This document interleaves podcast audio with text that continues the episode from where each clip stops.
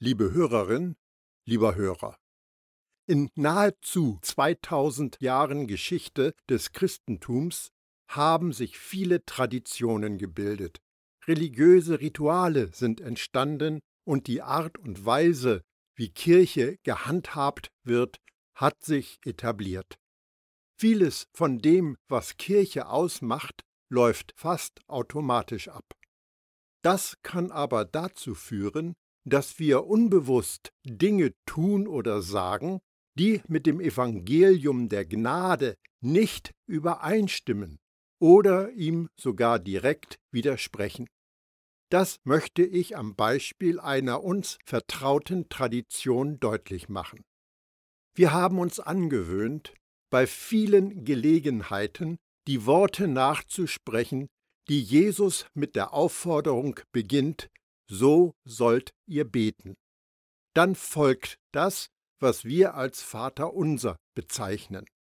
Mein persönlicher Eindruck ist, dass kaum einer, der das Vater unser betet, wirklich weiß, was sie er sagt.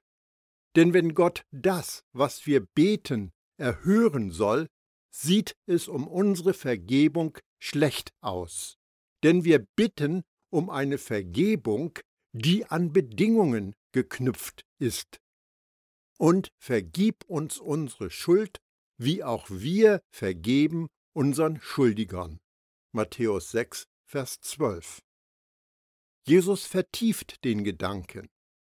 Denn wenn ihr den Menschen ihre Verfehlungen vergebt, so wird euch euer himmlischer Vater auch vergeben. Wenn ihr aber den Menschen nicht vergebt, so wird euch euer Vater eure Verfehlungen auch nicht vergeben. Matthäus 6, Verse 14 und 15. Jesus formuliert ein Gebet, in dem die Menschen Gott darum bitten sollen, dass er ihnen in gleicher Weise vergeben möge, wie sie ihren Mitmenschen vergeben. Autsch, das wird böse ausgehen. Und dann betont Jesus die Bedingung noch einmal sehr deutlich. Wenn du anderen vergibst, dann wird Gott dir vergeben. Wenn du deinem Nächsten nicht vergibst, wird auch Gott dir nicht vergeben. Wie passt diese Aussage zu deiner ein für allemal Vergebung, die dir von Jesus geschenkt wurde? Wie kann es sein, dass dir alles total für immer vergeben ist, dir dann aber auf einmal nur vergeben werden soll, wenn du anderen zuerst vergibst? Das hört sich nach einem Widerspruch an. Nun, es ist ein Widerspruch. Es gibt eine für bibelhörige Menschen schwer zu fassende Wirklichkeit. Nicht alles, was Jesus hier auf Erden gesagt hat, ist für jeden Menschen zu jeder Zeit, in jeder Situation gedacht. Auch nicht, wenn Jesus es in einem Gebet formuliert. Jesus wurde unter das Gesetz gestellt und er lehrte eine Zuhörerschaft, die unter der Herrschaft des Gesetzes stand. Erst mit dem Geschehen am Kreuz auf Golgatha begann Gottes neuer Gnadenbund. In seinem Dienst hat Jesus oft den Irrtum und die Denkfehler einer selbstgerechten Religion bloßgestellt und die logischen Konsequenzen vor Augen geführt. Hack deine Hand ab, reiß dir ein Auge aus, sei vollkommen wie Gott, verkaufe alles, was du hast. Da packt er einfach noch drauf, vergib anderen, damit Gott dir vergeben kann. Jesus begräbt die Juden seiner Zeit unter unerfüllbaren Forderungen, damit ihnen bewusst werden möge, was sie in einer gesetzlichen Religion zu erwarten haben. Im nächsten Kapitel geht Jesus nach dem gleichen Muster vor. Richtet nicht, damit ihr nicht gerichtet werdet. Denn wie ihr richtet, so werdet ihr gerichtet werden. Und nach dem Maß, mit dem ihr messt, werdet ihr gemessen werden. Matthäus 7, Verse 1 und 2. Sollten Jesus Nachfolger beunruhigt sein, dass uns nur vergeben werden kann, wenn wir vorher anderen vergeben haben? Sollten wir uns ängstigen, dass wir mit demselben Maßstab beurteilt werden, den wir anlegen, wenn wir andere kritisch einschätzen? Nein, natürlich nicht. Dir ist vergeben, weil Jesus sein Blut vergossen hat und nicht, weil du nett zu anderen gewesen bist. Und du brauchst keine Angst vor irgendeinem himmlischen Gericht zu haben, denn es gibt jetzt also kein Verdammungsurteil mehr für die, die ganz mit Jesus Christus verbunden sind. Römer 8, Vers 1. Die Aussage zur Vergebung im Vater unser macht nur Sinn, wenn du dir bewusst bist, dass Jesus vor seinem Tod am Kreuz sein Volk gelehrt hat. Seine Zuhörer waren eine Gruppe von Juden, die immer noch unter dem Gesetz lebten. Seine Absicht war, ihnen den wahren Geist des Gesetzes aufzuzeigen, den vollkommenen und unerreichbaren Maßstab, damit sie erkennen, dass sie mehr als alles andere Gottes Gnade brauchen, die ihnen durch Jesus Tod und Auferstehung angeboten werden würde. Was wird nun nach dem Kreuz den Glaubenden im neuen Bund gelehrt, was es mit der Vergebung anderer auf sich hat? Geht nachsichtig miteinander um und vergebt einander, wenn einer dem anderen etwas vorzuwerfen hat. Genauso wie der Herr euch vergeben hat, sollt auch ihr einander vergeben. Kolosser 3, Vers 13. Seid gütig zueinander, seid barmherzig und vergebt einander, wie auch Gott euch in Christus vergeben hat. Epheser 4, Vers 32. Das ist genau das Gegenteil von dem, was wir in Matthäus 6 lesen. Paulus, als der von Gott beauftragte Prediger der Gnade, rückt die Blickrichtung für Jesus Nachfolger zurecht und macht klar, dass wir vergeben, weil uns schon bedingungslos vergeben ist. Wenn du es einmal verinnerlicht hast, dass dir ohne Vorleistung total vergeben ist, werden andere Fragen an die Oberfläche drängen. Zum Beispiel, warum meine Sünden bekennen? Was ist der Sinn? Das griechische Wort, das mit bekennen übersetzt wird, bedeutet anerkennen, übereinstimmen, zustimmen. Es meint, dass wir das Gleiche meinen oder sagen wie ein anderer. Bekennen ist darum nichts anderes, als mit Gott übereinzustimmen. Ist es gesund, mit Gott der gleichen Meinung zu sein? Absolut. Du solltest mit Gott in allem übereinstimmen. Du bekennst, stimmst mit Gott überein, dass Jesus für deine Sünde gestorben ist. Du bekennst, stimmst mit Gott überein, dass dir durch sein Opfer total vergeben ist. Du kannst auch bekennen, mit Gott übereinstimmen, dass du auch dann, wenn du sündigst, immer noch gerechtfertigt bist. Ja, und du kannst Gott den vielen Wahrheiten, die sich im Evangelium der Gnade finden, zustimmen. Aber als Jesus-Nachfolger deine Sünden zu bekennen, Gott aufzuzählen, was du getan hast, hat nicht zur Folge, dass Jesus wieder am Kreuz hängt. Und deine Sünden aufzuzählen, bringt dir nicht mehr Vergebung, als du schon hast. Mehr als total geht einfach nicht. Ganz egal, wie oft du mit Gott über deine Kämpfe und Niederlagen redest, du bleibst die ganze Zeit auf dem gleichen Niveau. 100% Vergebung wegen Jesus Blut, nicht wegen deines Bekennens. Aber wie steht es mit dem einander die Sünde zu bekennen? Sagt die Bibel denn nicht, dass das wichtig sei? Deshalb sprecht eure Verfehlungen offen voreinander aus und betet einer für den anderen, damit ihr Heilung erfahrt. Die Fürbitte eines gerechten Menschen kann sehr viel bewirken. Jakobus 5, Vers 16. Es ist für deine Seele gesund, deine Fehler und dein Versagen vor anderen einzugestehen und vertrauenswürdige Freunde in einem geschützten Rahmen an deinen Lebensumständen teilhaben zu lassen. Aber damit dir Gott mir vergeben kann? Nein, dir ist schon vollständig vergeben.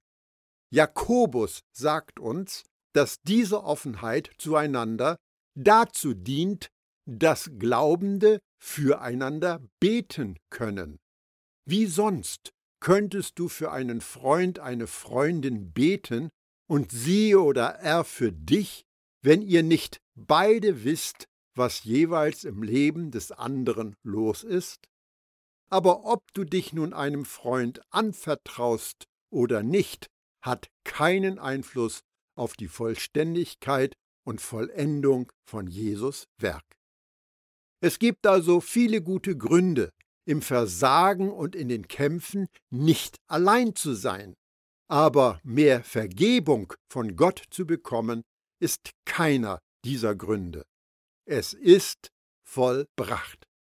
Das Vaterunser hat Jesus den Menschen gelehrt, bevor er am Kreuz gestorben ist, bevor totale Vergebung für die Sünde für sie zur Verfügung stand. Aber da gibt es eine andere Textstelle, die von Johannes nach dem Kreuz geschrieben worden ist. Dieser Text wird sehr oft aus dem Zusammenhang herausgerissen und als isolierte Aussage falsch eingesetzt und als Treibstoff missbraucht, um die Idee zu befeuern, dir wird nicht vergeben, wenn du nicht jede einzelne Sünde bekennst. Hier ist diese Aussage. Doch wenn wir unsere Sünden bekennen, erweist Gott sich als treu und gerecht. Er vergibt uns unsere Sünden und reinigt uns von allem Unrecht, das wir begangen haben. 1. Johannes 1, Vers 9. Wenn wir unsere Sünden bekennen, was ist, wenn wir nicht jede einzelne Sünde bekennen? Was ist, wenn wir eine vergessen? Was ist, wenn wir einige in unserem Bekenntnisritual auslassen? Ist uns dann nicht von Gott vergeben? Unglücklicherweise sind viele Christen davon überzeugt. Und 1. Johannes 1, Vers 9 ist der Auslöser dafür. Aber sagt Johannes wirklich, dass du eine fortlaufende Strichliste führen sollst für jede Sünde, die du begehst, und dass du dir ganz sicher sein musst, dass du jede einzelne vor Gott bekennst? Und musst du das tun, um vor Gott eine weiße Weste zu bekommen und zu behalten? Natürlich nicht. Das widerspricht allem, was uns im Neuen Testament über die einmal für immer Vergebung gesagt wird. Darum ist es überaus wichtig, diesen Text in seinem Zusammenhang zu lesen und zu verstehen. In seinem Brief weist Johannes zu einem großen Teil auf den Unterschied zwischen Glaubenden und Ungläubigen hin. Und genau das geschieht auch im ersten Kapitel. Wenn wir bekennen. Zunächst müssen wir ganz klar feststellen, dass dieser Vers ohne Zweifel ein unmissverständliches und bedingendes Wenn enthält. Wenn wir bekennen. In diesen drei Worten klingt die Sorge an, ob ein Mensch bekennt und damit Vergebung und Reinigung erlangt oder ob nicht. Anders gesagt, eine Bedingung muss erfüllt werden, damit ihnen vergeben werden kann.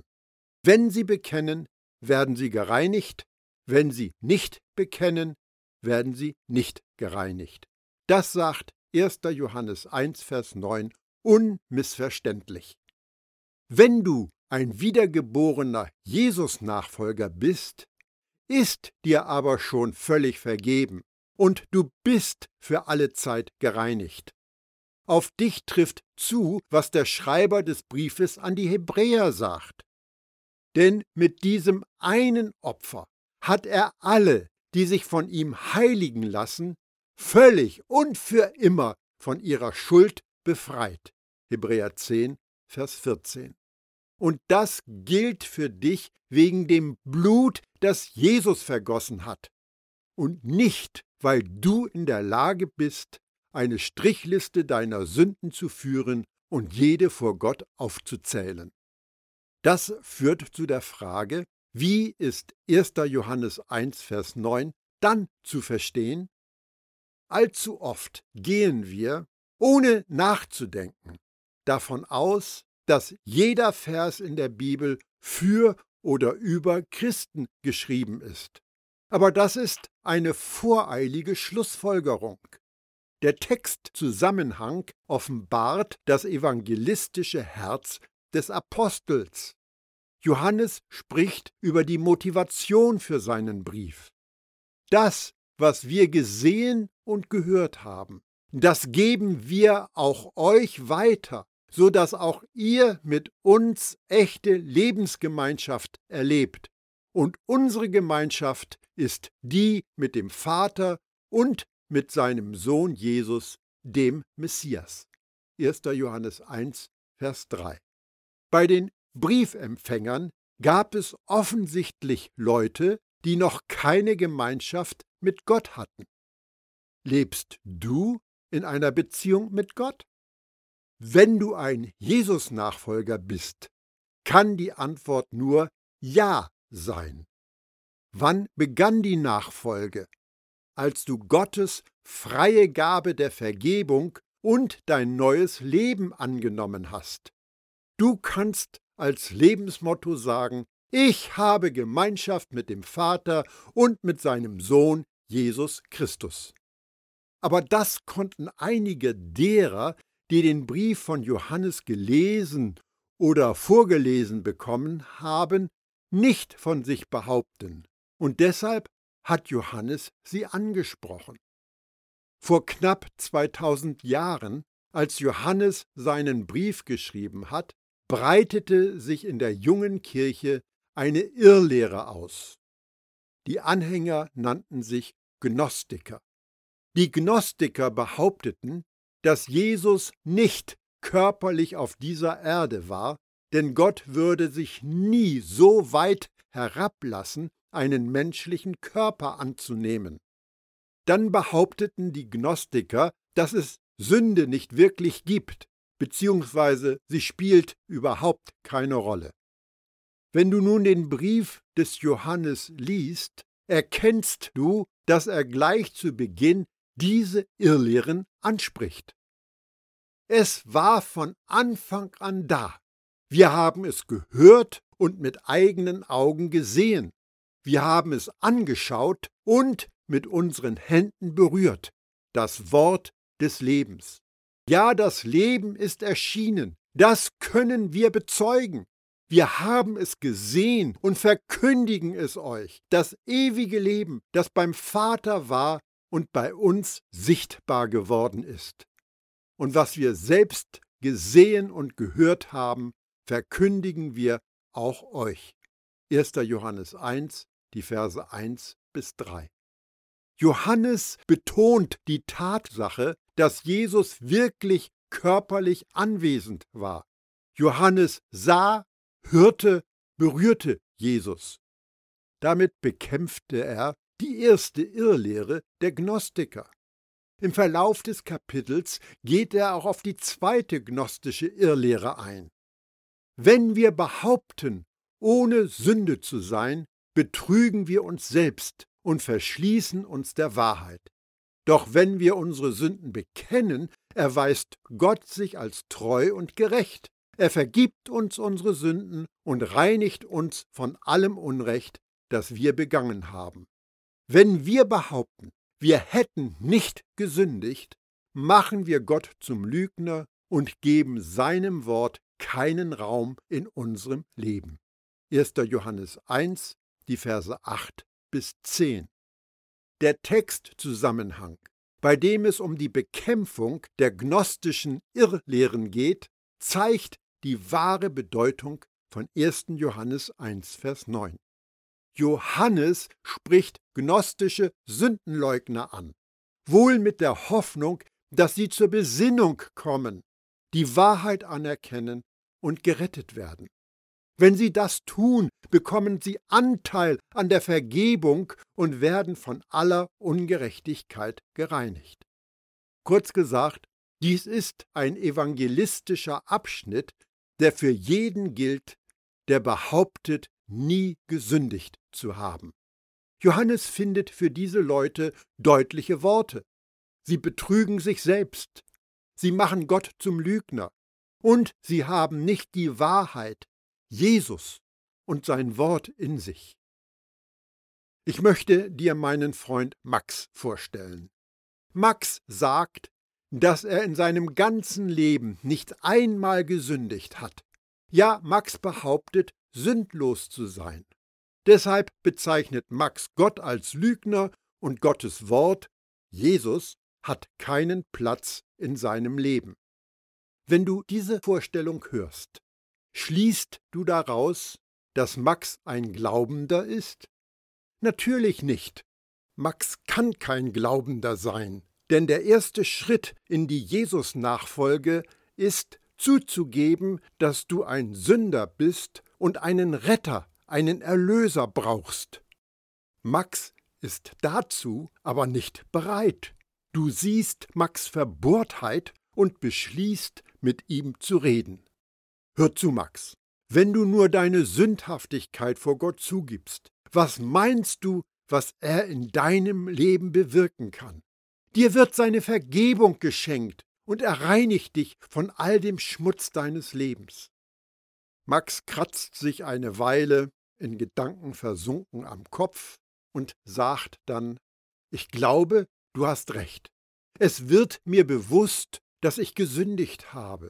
Ich bin ein Sünder, ich brauche Vergebung und die Reinigung von aller Ungerechtigkeit. Ich werde das Angebot von Jesus annehmen. Das ist das wahre Motiv hinter 1.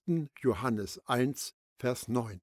Es ist ein Aufruf an die gnostischen Leugner der Sünde, zur Besinnung zu kommen, ihre Sündhaftigkeit einzugestehen und Gottes ein für allemal Vergebung als Geschenk anzunehmen. Nebenbei, ist dir das Wörtchen alle in dem Vers aufgefallen? Ja, Leute wie Max können die Vergebung annehmen und sie sind dann von aller Ungerechtigkeit gereinigt. In diesem Vers geht es nicht um häppchenweise Vergebung bei jeder aufgezählten Sünde. Hier geht es darum, zum Glauben an Jesus zu kommen und die durch sein Opfer für immer vollkommene Vergebung zu erlangen. Das im Gedächtnis zu 1. Johannes 1, Vers 9 erkennst du, dass du Post an jemand anderen liest? Diesen Vers auf sich zu beziehen, ist in etwa so, als wenn du dem Briefzusteller einen Brief aus seiner Tasche klaust und meinst, die Rechnung, die du darin findest, müsstest du bezahlen. 1. Johannes 1, Vers 9 ist ein spezieller Vers aus einem bestimmten Anlass. Johannes bettelt bei Leugnern der Sünde, dass sie zur Vernunft kommen und Vergebung und Reinigung annehmen, wie sie Jesus Nachfolger schon haben. Wahrscheinlich bittest du Gott nicht jeden Tag, er möge dich retten. Warum eigentlich nicht? Weil du weißt, dass du schon gerettet bist. Jesus hat dich zu einem hohen Preis für Gott zurückgekauft. Es ist daher nicht nötig, immer wieder und wieder um Errettung zu bitten. Und das ist der Punkt. Dir wurde im gleichen Augenblick vergeben, als du gerettet worden bist. Es war ein Zwei für eins Geschäft. Du kannst das eine nicht ohne das andere bekommen. Durch ihn, der sein Blut für uns vergossen hat, sind wir erlöst. Durch ihn sind uns unsere Verfehlungen vergeben. Daran wird sichtbar, wie groß Gottes Gnade ist. Epheser 1, Vers 7. Denn er hat uns aus der Gewalt der Finsternis befreit und hat uns in das Reich versetzt, in dem sein geliebter Sohn regiert. Durch ihn, Jesus Christus, sind wir erlöst. Durch ihn sind uns unsere Sünden vergeben. Kolosser 1, die Verse 13 und 14. Erlösung und Vergebung kamen im Doppelpack durch Jesus. Wenn du nicht jeden Tag danach trachtest, mehr gerettet zu werden, warum bittest du dann jeden Tag darum, mehr Vergebung zu bekommen? Wenn du eins hast, hast du beides. Die Endgültigkeit des Geschehens am Kreuz bedeutet mehr als Erlösung und Vergebung. Es bringt dir einen dauerhaften Frieden mit Gott. Du bist ausgesöhnt. Auch ihr standet ihm einst fremd und feindlich gegenüber, denn euer Sinn trieb euch zu bösen Taten. Jetzt aber hat er euch durch den Tod seines sterblichen Leibes versöhnt, um euch heilig, untadelig und schuldlos vor sich hintreten zu lassen. Kolosser 1, die Verse 21 und 22. Heilig, untadelig, schuldlos. Das ist hier die Botschaft. Du bist vollkommen mit Gott versöhnt. Du bist so sauber und ihm so nahe, wie es nur möglich ist.